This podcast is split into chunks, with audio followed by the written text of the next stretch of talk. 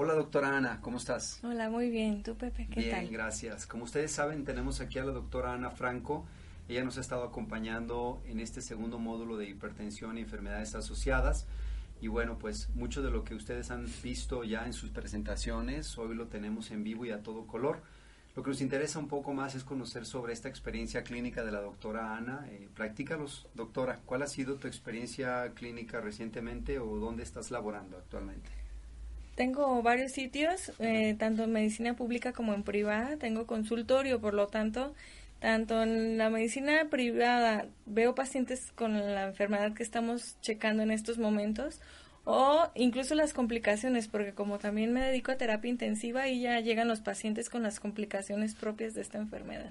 Eres, eh, te dedicas a eh, medicina del adulto mayor y del enfermo en estado crítico. Eh, soy internista, por lo tanto, a partir de 16 años yo puedo ya eh, ver a los pacientes. Acuérdense también que hay enfermedades de, de adulto joven y eh, terapia intensiva ya con complicaciones o que eh, llegó su proceso de enfermedad a, a límites donde hay que rescatarlos.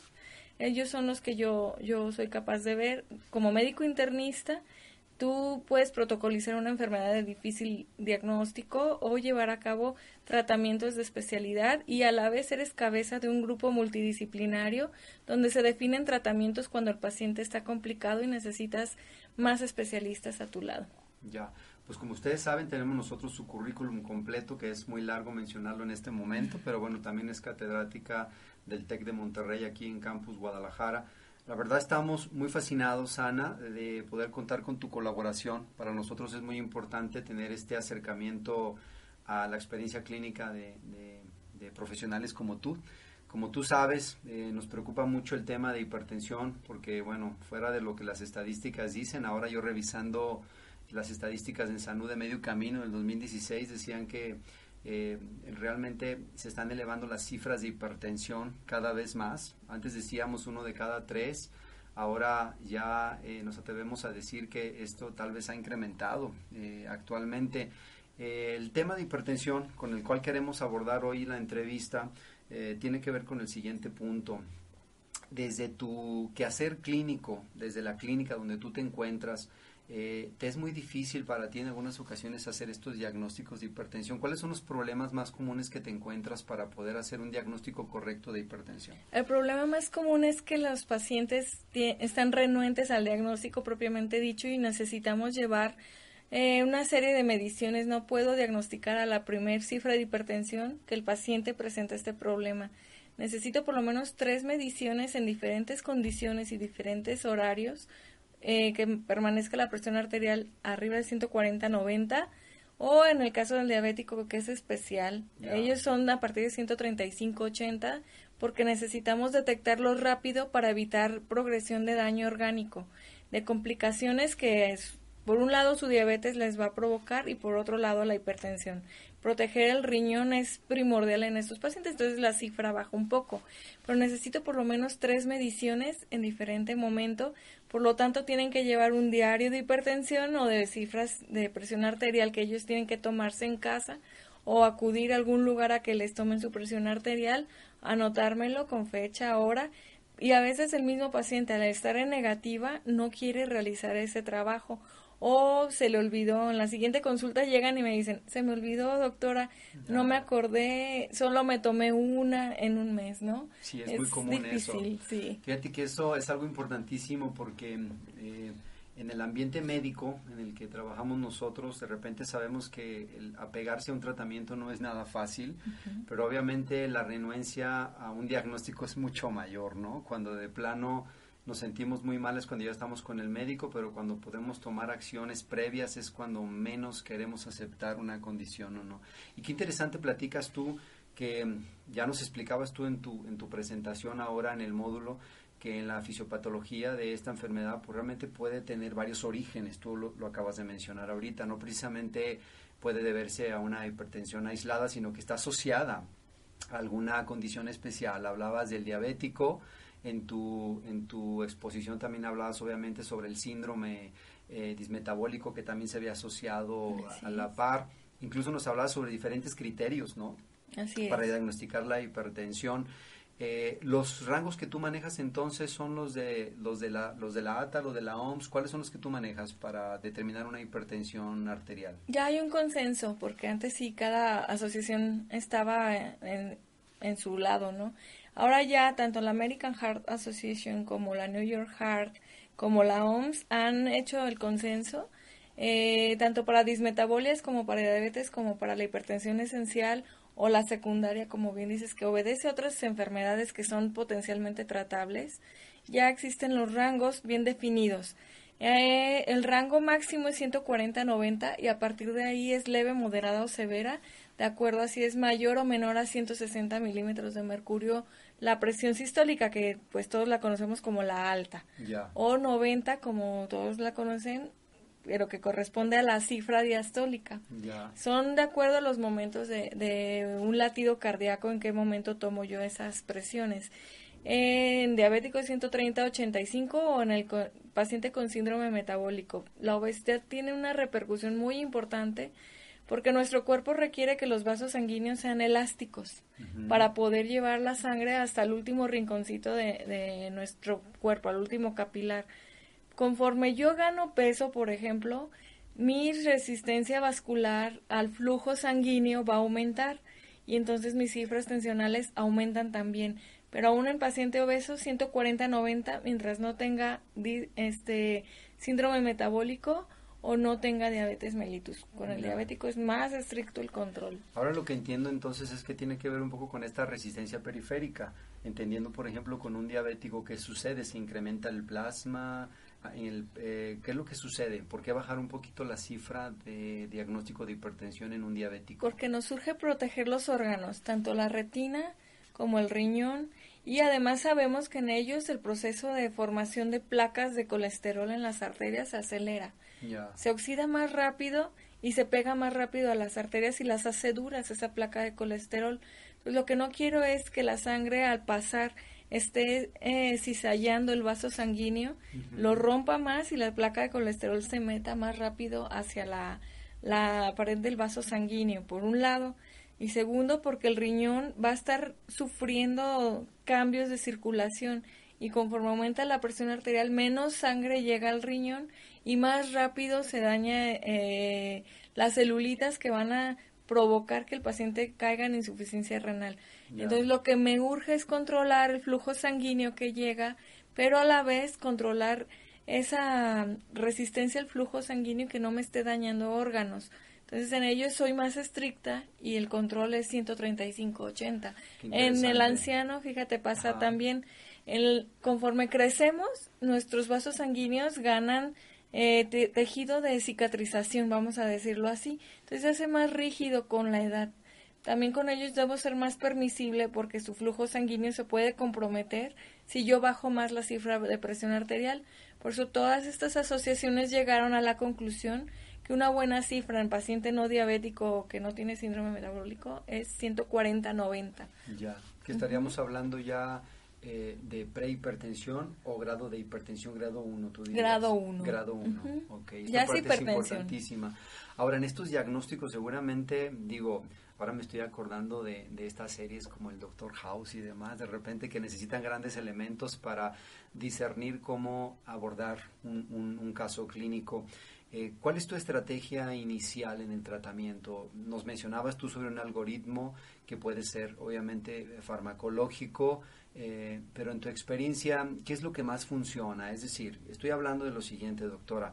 Sabemos ahora que hay una presencia de hipertensión arterial reactiva que puede detonarse por estrés, eh, por un cambio en la alimentación, incluso eh, pues por condiciones muy particulares que esté pasando el paciente, incluso a nivel metabólico, ¿no? Estoy pensando en una mujer en climaterio, que ya veremos ese tema más adelante, que es muy común ahora que, escuchemos que, se hace un mapeo para, para ver cómo están sus cambios de presión arterial durante el día y descubren que en la mañana cuando tienen más trabajo en casa, atender al marido y demás, la presión arterial sube y durante el día está relajado.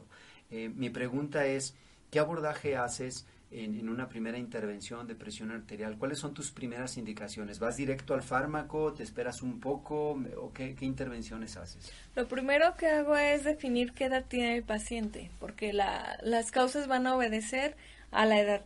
todo paciente menor de 30 años, yo tengo que buscar una causa, una enfermedad real cuya reactividad de presión arterial sea secundaria a la enfermedad real.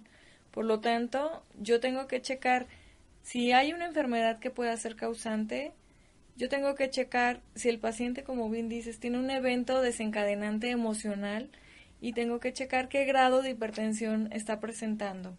Si él está en un grado 1 o una, una hipertensión leve donde va la cifra de 140 90 hasta 150 a 100, puedo ser tolerante con el fármaco, pero siempre y cuando yo determine que hay un desencadenante tratable.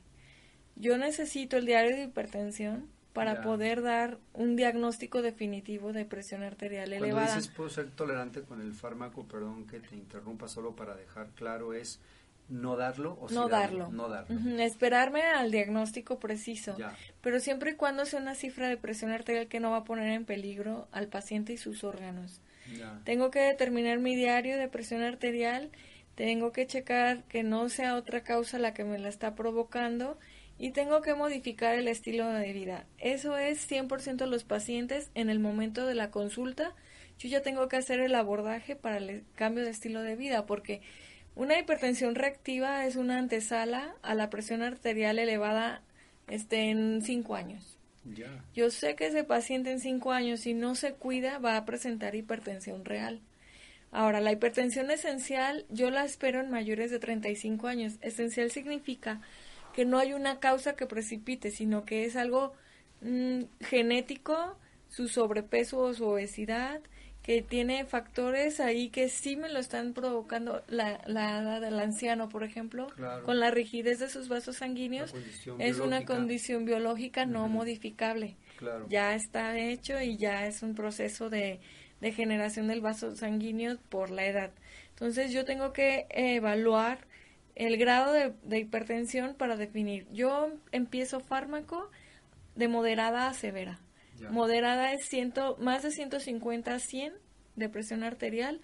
Ahí el riesgo de evento vascular cerebral, eso es eh, la llamada embolia cerebral, ya sea por hemorragia porque se rompe el vaso sanguíneo o porque se rompe una placa de colesterol que exista, Ya. ya es del 100%.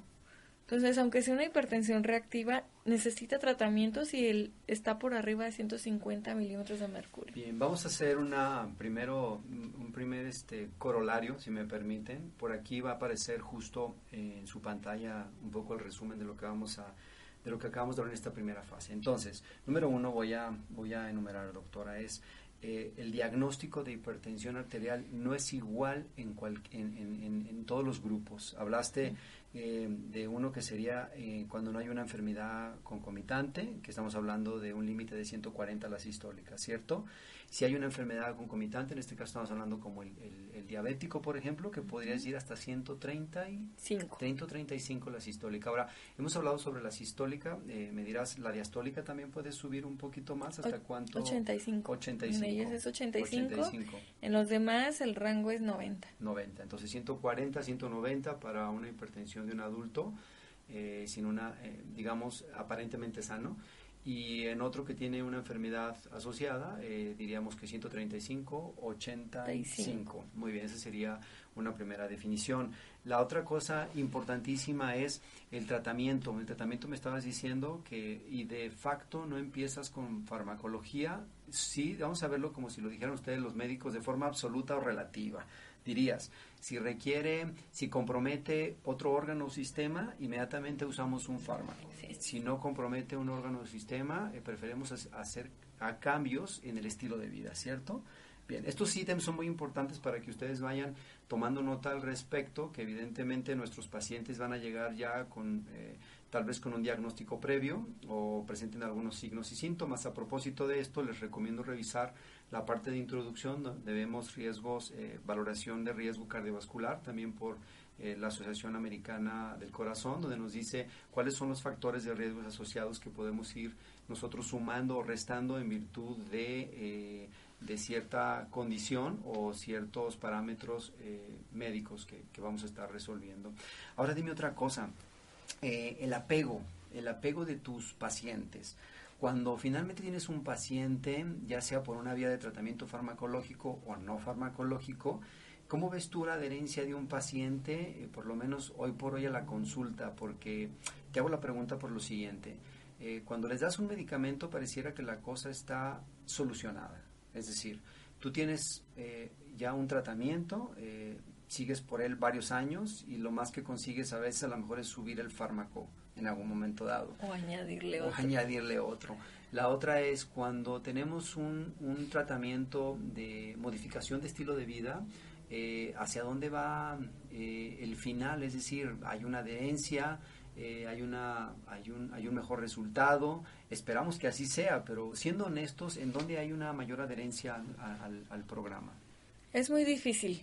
De una vez este, les comento a todos los que van a, tener pacientes de este tipo, es muy difícil porque implica cambio de personalidad, implica cambio de horarios, someterlos a, a que lleven una rutina muy bien definida de alimentación y una dieta que se llama DASH. Ya probablemente me preguntarás qué es DASH. Eh, se basa en una dieta un poquito restringida de sodio. No les quitamos el sodio o la sal, se los restringimos nada más. Requiere ejercicio y si el paciente es obeso debe tener una ganancia secundaria. Le debemos decir que por cada kilo de peso que pierde, que se aproxima al, al peso ideal, él va a ser capaz de disminuir 10 milímetros de mercurio su, su, presión arterial. Es decir, si hoy me llegó a la consulta con 150 y pesa 90 kilos y es un paciente de unos 70, conforme llegue a su peso ideal, él irá perdiendo eh, medidas de presión arterial. Si baja un kilogramo de peso, son 10 milímetros de mercurio, imagínense nada más la repercusión que tiene.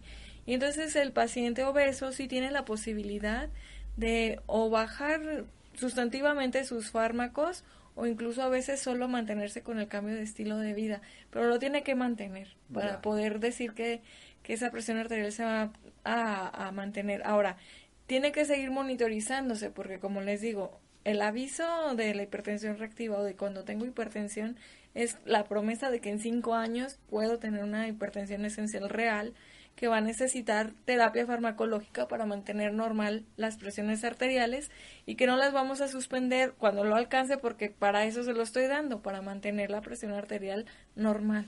Ya, entonces dirías tú que cuando empiezas un tratamiento farmacológico de plano es, es un sentido de urgencia, ¿no? Estamos diciendo como hay que proteger órganos. Ahora, si empezaras ya con un tratamiento farmacológico, ¿cuál es la expectativa de que este fármaco pudiera mantenerse eliminarse si el cliente no tiene un cambio en el estilo de vida? Es nula.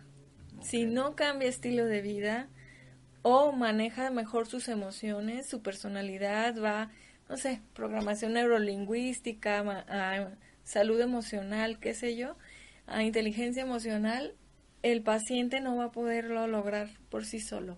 Necesita hacer esos cambios sí o sí. Ya, esa parte es importantísima y bueno, lo que estamos invitando de alguna manera con este con esta, estos ejercicios que hacemos de entrevistar a expertos es dejar eh, de plano eh, plasmado eh, en este escenario que la medicina del estilo de vida o la medicina basada en estilos de vida siempre resulta más accesible, más barata, más económica, más fácil de tomar en consideración para no conseguir llegar a los extremos de, perder nuestra salud. Oye, qué importante esto que nos dices ahora sobre la salud emocional que estás platicando y sobre el coaching PNL. Como saben ustedes, en este programa para nosotros es muy importante considerar al paciente no solamente como un número, una estadística, porque bueno, ahorita estamos viendo condiciones clínicas y, y bueno, es importante tener en consideración esto. Sin embargo, eh, qué tan importante resulta en realidad el manejo emocional, ¿no es cierto? ¿Tú has observado esto en alguno de tus pacientes que en el momento que empiezan a tener control sobre el estrés, por ejemplo, que es el tema de este módulo, vamos a revisar más adelante, eh, incluso sobre el manejo de tu tiempo y la dispersión, pudiera influir mucho sobre el control de, de, tu presión arterial, ¿cierto? Es una pregunta muy interesante. Miren, conforme avanzamos los médicos nos damos cuenta de qué repercusión tiene la psique en nuestras enfermedades. Por ahí este se maneja mucho que la biodescodificación y situaciones de estas que tienen el propósito de explicarnos las enfermedades desde el interior de nuestro de nuestra psique. La hipertensión en general está, está como catalogada como una enfermedad en donde yo quiero tener el control de todo, pero no lo logro, en donde requiero retener alguna situación, algún familiar, alguna, alguna situación que me esté, está inestabilizando, pero no logro soltarla. Es decir, estoy conteniendo, conteniendo, conteniendo. Entonces, el hecho de nosotros trabajarla así Como una bomba de tiempo. Exacto, estoy conteniéndola porque necesito contenerla, porque quiero tener el control de todo. Ya. Entonces, necesito soltarlo. La personalidad A, que es una personalidad ansiosa, controladora, eh, que que necesita tener toda, que no maneja bien la incertidumbre, vamos a decirlo así, son las más propensas a cardiopatías. Por lo tanto, es muy importante trabajar esa parte y cuando los mandamos al psicólogo o al psiquiatra, ya que el que requiere fármaco, para poder manejar su emoción, no es porque nosotros queramos otro especialista en nuestra, en nuestra vida o en la vida de ustedes o un gasto extra. Es porque sí está bien fundamentado, incluso uno de los factores asociados que, que les comenta Pepe en cuanto a medición, personalidad A tiene un, un puntaje bien definido, porque yo sé que va a repercutir sobre ese tipo de enfermedades, sobre todo cardiopatías o eventos cerebrales. Esa parte es importantísima, los riesgos asociados. Oye, a propósito de esto, estamos eh, tratando de poner un escenario donde los, nuestros entrenadores o nuestros profesionales de la salud que están capacitándose en estos módulos, de repente van a tener eh, este contacto con pacientes que ya vienen con un tratamiento, ¿no? Ya vienen con un fármaco, con un eh, beta bloqueador, este, o con un inhibidor de angiotensina, o ya nos explicabas tú algunos otros funcionamientos de los fármacos. Eh, ¿qué observancias deberíamos de tener? Es decir, ¿se va a ver una reducción de la máxima frecuencia cardíaca en un momento dado? Es decir, no vamos a poder nosotros explorar pulsos eh, en base a la edad ni en base al cálculo que normalmente conocemos. Por ejemplo, nunca hay un cálculo que se hace en el ejercicio que se llama Fórmula Jones, que nosotros regularmente hacemos un cálculo para la mujer o para el hombre, que son 220 menos la edad, 226 menos la edad, según sea hombre o mujer respectivamente. Y entonces empezamos a trabajar a cierta eh, intensidad de frecuencia cardíaca. Tú ya me platicabas en algún momento dado que es recomendable trabajar a ciertas intensidades de frecuencia cardíaca.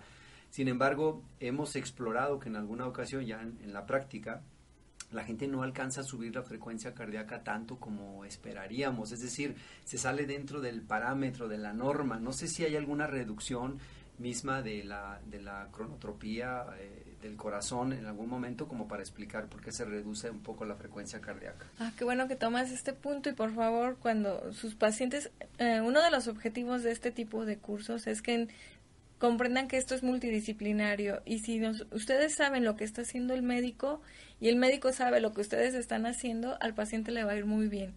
Nosotros tenemos una premisa. El paciente con beta bloqueador sí va a tener disminución de la frecuencia cardíaca porque el impulso eléctrico que, que generalmente es el que marca a qué ritmo va a latir el corazón está abolido o disminuido.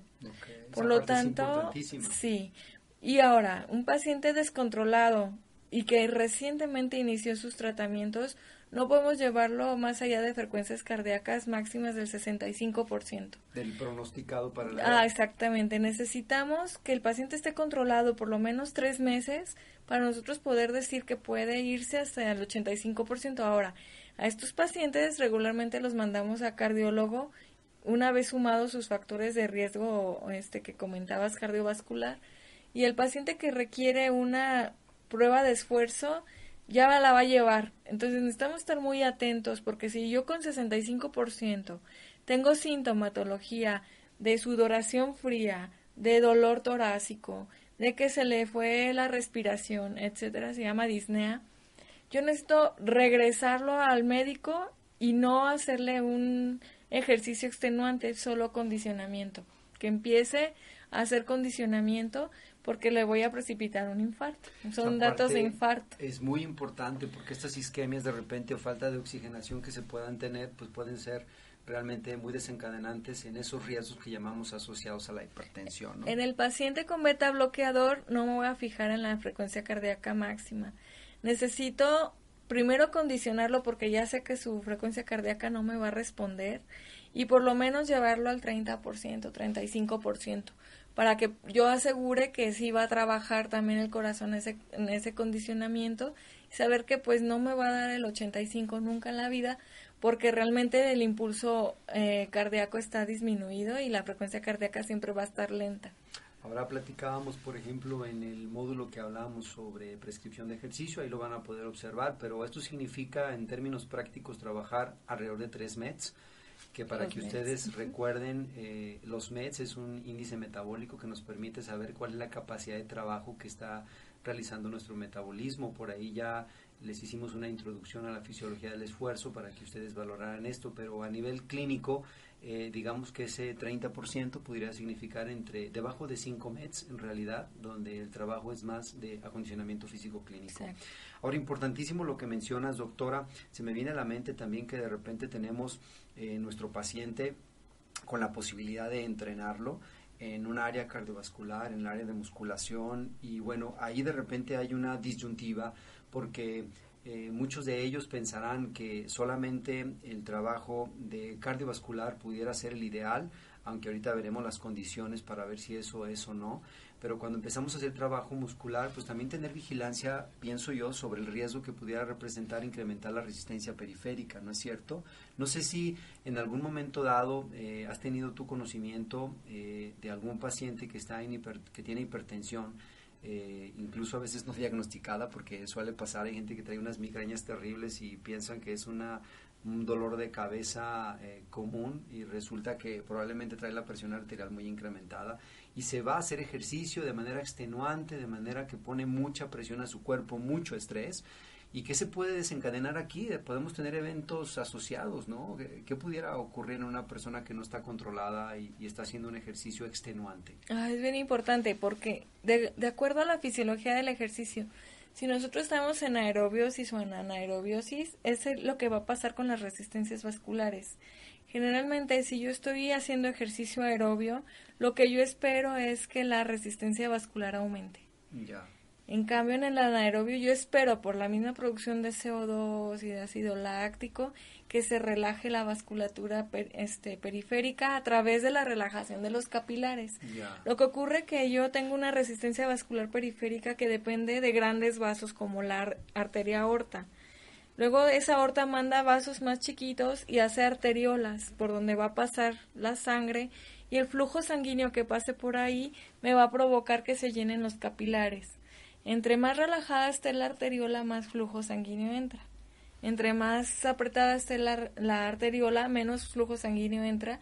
Y eso ocurre cuando estoy en, con la resistencia vascular aumentada. Entonces, el ejercicio aeróbico tiene la, tiene la capacidad de condicionar un cuerpo, pero a través de, de aumento de resistencia vascular. Por eso es que debe ser gradual.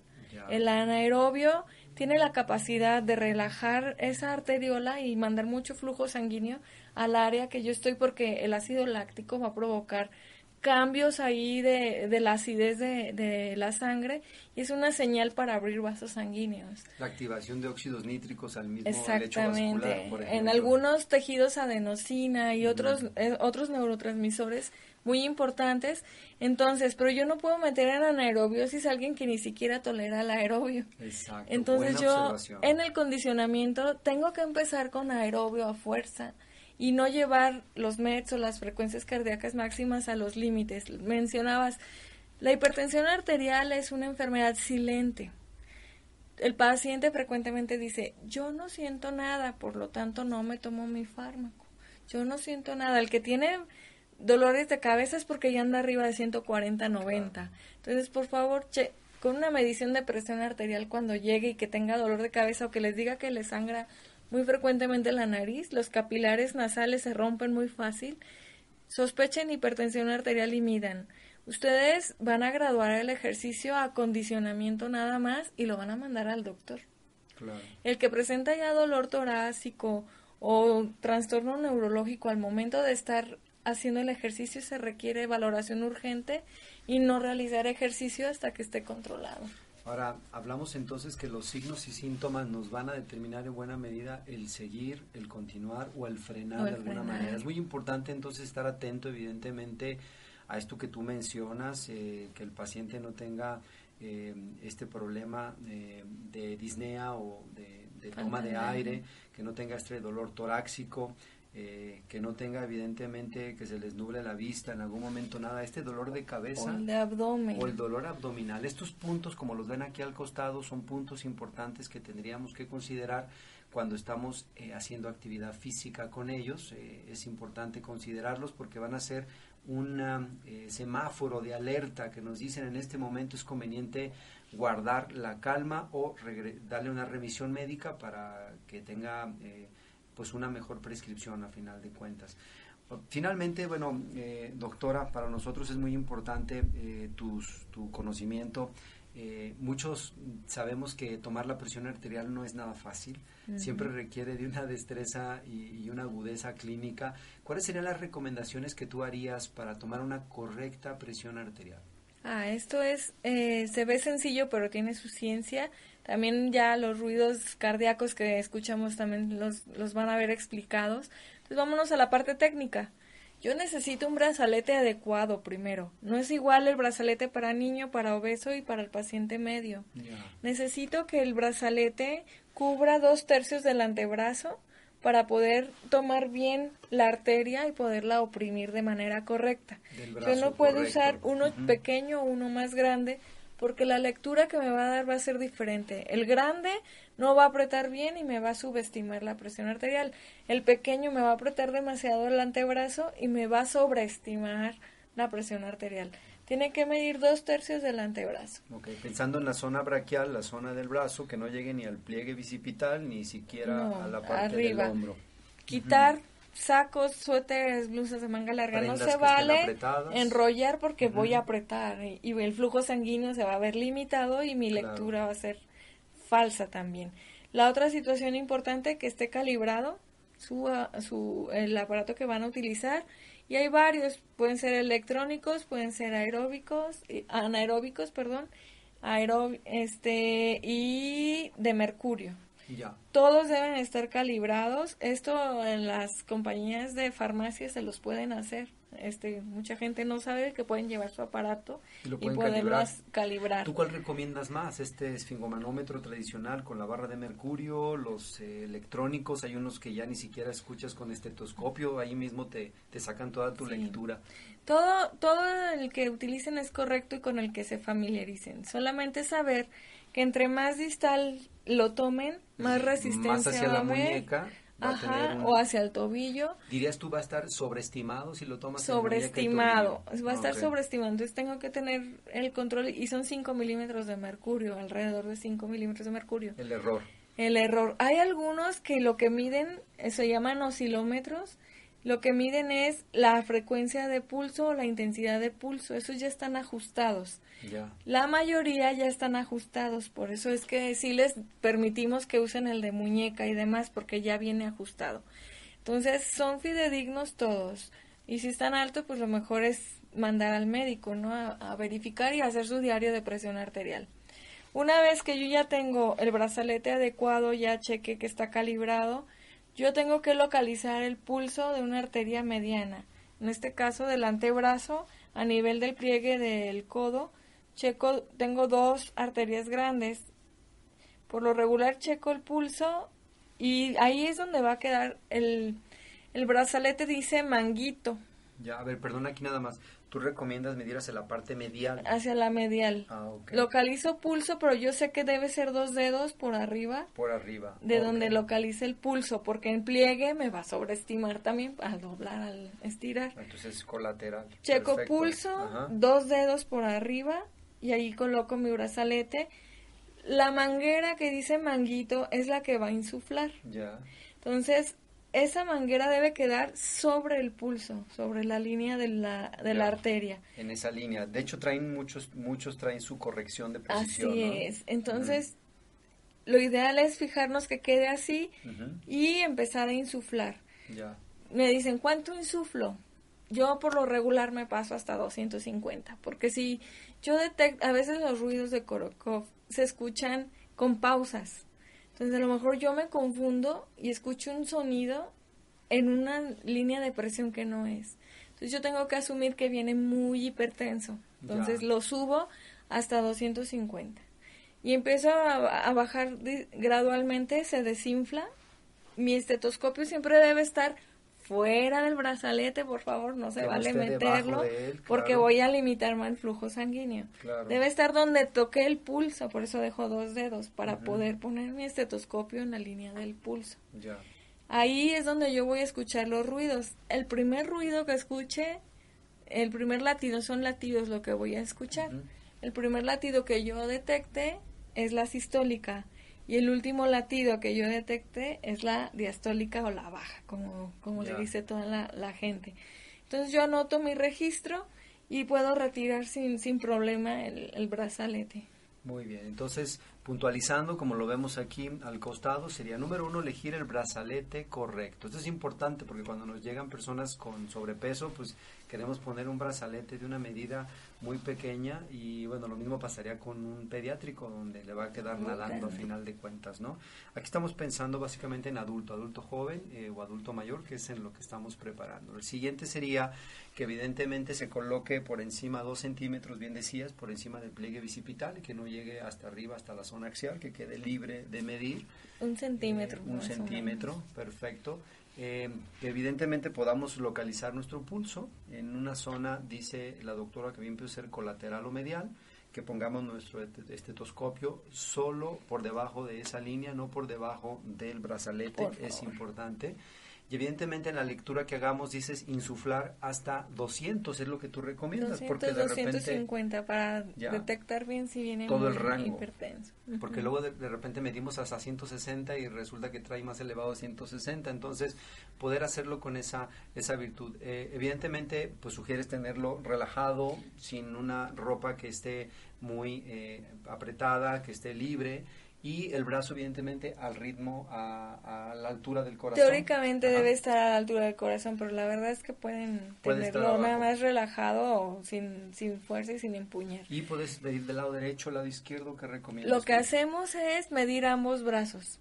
Hay una diferencial entre un lado y el otro porque el corazón está como acostado y hacia la izquierda y la aorta hace un arco hacia atrás.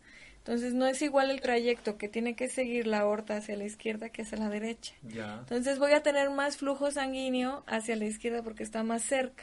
Entonces la diferencial entre los brazos es de 10 milímetros de mercurio y extremidades solo se los dejamos cuando estamos pensando que hay obstrucciones aórticas. Por lo regular son los dos brazos y les pedimos que marquen brazo derecho, brazo izquierdo para poder detectar, porque imagínate que yo detecto 130, 80 de un lado pero acá 145.95. Si yo no tomé el otro lado, me estoy brincando el, rango. Entonces tengo que verificar las dos y saber que sí puede haber diferencia.